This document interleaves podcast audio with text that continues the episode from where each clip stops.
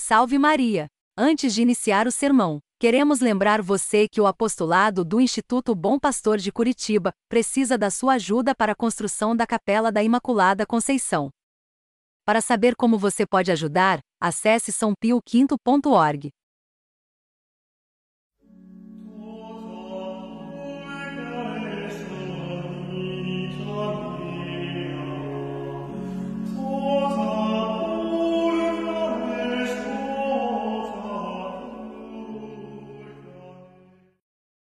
São João Bosco, Nossa Senhora de Nazaré. Primeiramente, eu queria agradecer aos padres deste apostolado, ao padre Ivan e ao padre Lucas, por me permitirem de fazer essa pregação. É a primeira pregação que eu faço em português. Aproveito também para expressar a minha alegria de poder pregar para vocês hoje, os caros fiéis de Belém. E agradeço as orações, contem também com as minhas orações. Dá conta da tua administração, porque já não poderás ser meu feitor.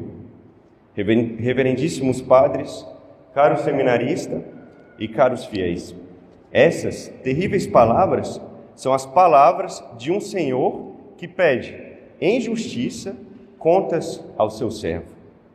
Essas serão também as palavras de nosso Senhor Jesus Cristo a nós no dia do nosso juízo particular. Dá conta da tua administração, porque já não poderás ser meu feitor. Há de chegar o dia em que nosso Senhor nos pedirá contas das nossas ações. E a partir desse dia, nós não seremos mais feitores de Deus aqui na terra. Nós seremos ou bem-aventurados no céu, ou demônios no inferno. Talvez nós sofreremos no purgatório até entrarmos no céu. Esse dia há de chegar. Não há nada mais certo e mais incerto. Mais certo, porque para morrer basta estar vivo. Mais incerto, porque não sabemos nem a hora e nem o dia. E quanta sorte nós temos quanto nós devemos agradecer a Deus que esse dia ainda não chegou. Ao contrário do servo do Evangelho, nós ainda temos tempo de sermos feitores de Deus aqui na terra. Quão precioso é o tempo! O tempo, bem aproveitado, é um grande aliado da alma que quer se salvar. Mas o tempo mal aproveitado é um inimigo terrível para as nossas almas quão precioso é o tempo, coisa que os condenados gostariam de ter para se converterem e não têm, coisa que os bem-aventurados gostariam de ter para dar mais glória a Deus, mas também estes também não têm. Nós temos o tempo de sermos feitores do Cristo. Mas apesar de termos o tempo, como nós o aproveitamos? Nós utilizamos verdadeiramente nosso tempo no serviço de Deus? Nós procuramos ser bons administradores de tão importante bem? Ou somos esbanjadores como o servo do Evangelho?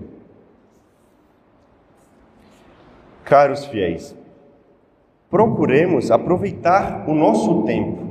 Não deixemos para amanhã o negócio mais importante da nossa vida, a salvação da nossa alma. Mas para isso é necessário se convencer que o tempo não nos pertence. Nós devemos estar convictos e persuadidos de que nós não somos donos do tempo. A hora que passou não nos pertence, ela é passada. A próxima hora não nos pertence, ela nem existe e nós nem saberemos se ela existirá. O agora é a única coisa que nós podemos, de certa forma, administrar. Mas nem isso nos pertence, pois o agora passará independentemente da nossa vontade. Quão louco é o homem que julga ter o amanhã? Quão louco é o homem que julga, que julga poder se confessar daqui a pouco, que julga se converter mês que vem. O que sabe esse homem? Por acaso é ele o dono do tempo? O único dono do tempo é Deus, Criador de todas as coisas, inclusive do tempo.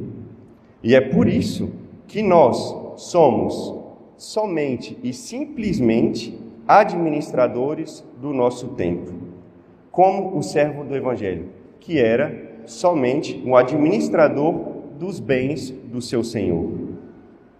Logo, é loucura, é imprudência perder o nosso tempo com outra coisa que não seja a glória de Deus e a salvação das almas. Tempus fugit, como diz o ditado latino, o tempo foge. E no fim de nosso tempo aqui na terra, nós prestaremos contas a Deus sobre como nós o administramos. Dá conta da tua administração, porque já não poderás ser meu feitor.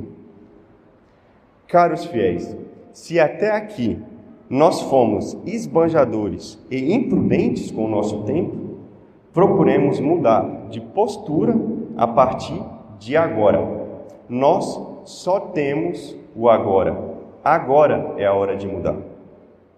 Para nos ajudar a mudar a nossa postura, nós podemos começar com pequenos bons hábitos, fazendo pequenas coisas, fazendo pequenas coisas que nos ajudarão muito futuramente. Como diz nosso Senhor no Evangelho, segundo São Lucas, o que é fiel no pouco, também é fiel no muito. Por exemplo, algo que pode nos ajudar nesse ponto é sempre pensar na finalidade de nossas ações. Ou seja, pensar o porquê eu faço tal coisa. É para a maior glória de Deus? Se assim for, nós estaremos certos de que nós estamos empregando bem o nosso tempo. Isso a gente pode fazer em qualquer ação, a mais simples que seja, seja no lazer ou seja no trabalho, por exemplo nós podemos servir a Deus em todo lugar. Uma vez, São Domingos Sábio estava jogando bola com seus amigos no pátio do colégio de São João Bosco e um de seus colegas lhe perguntou: se, se Jesus aparecesse naquele exato momento, o que ele faria? Sua resposta foi firme e simples: eu continuaria jogando bola. São Domingos Sávio estava certo de que ele estava fazendo uma, uma ação para a maior glória de Deus e que ele estava empregando bem o seu tempo. Nós podemos e nós devemos dar glória a Deus a todo tempo. Outra coisa de suma importância que pode nos ajudar é um exame de consciência particular. Isso nos ajudará a saber onde e como nós estamos perdendo o nosso tempo. É com más amizades? Com conversas vãs? Com curiosidades? Com filmes e séries? Com celular? Se é com celular, qual é a rede social que eu perco mais tempo?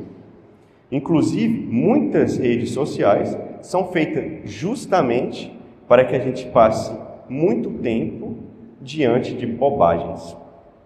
O exame de consciência bem feito é fundamental para achar a causa do problema e combater o mal pela raiz. Caros fiéis, nós só temos o agora. Procuremos então ser generosos com Deus. Procuremos realmente a bem usar o nosso tempo, a empregar tudo no serviço de Deus. No fim dessa missa, por exemplo, nós podemos dar um pouco mais de tempo a Deus. Ao invés de corrermos para fora da igreja, que tal passarmos um pouco mais de tempo em ação de graça com nosso Senhor, que se deu inteiramente a nós? Muito fácil é pedir e muitas vezes é difícil agradecer. Caros fiéis, há de chegar o dia em que nós prestaremos conta a Deus. Dá conta da tua administração, porque já não poderás ser meu feitor. Nós devemos dar a Deus aquilo que é de Deus. O nosso tempo não nos pertence. Rezemos e nos apliquemos a bem empregar o nosso tempo, para que no dia do juízo particular nós possamos ser encontrados como servos bons, fiéis e prudentes, e não como esbanjadores dos bens que pertencem a Deus. Em nome do Pai, do Filho e do Espírito Santo. Amém.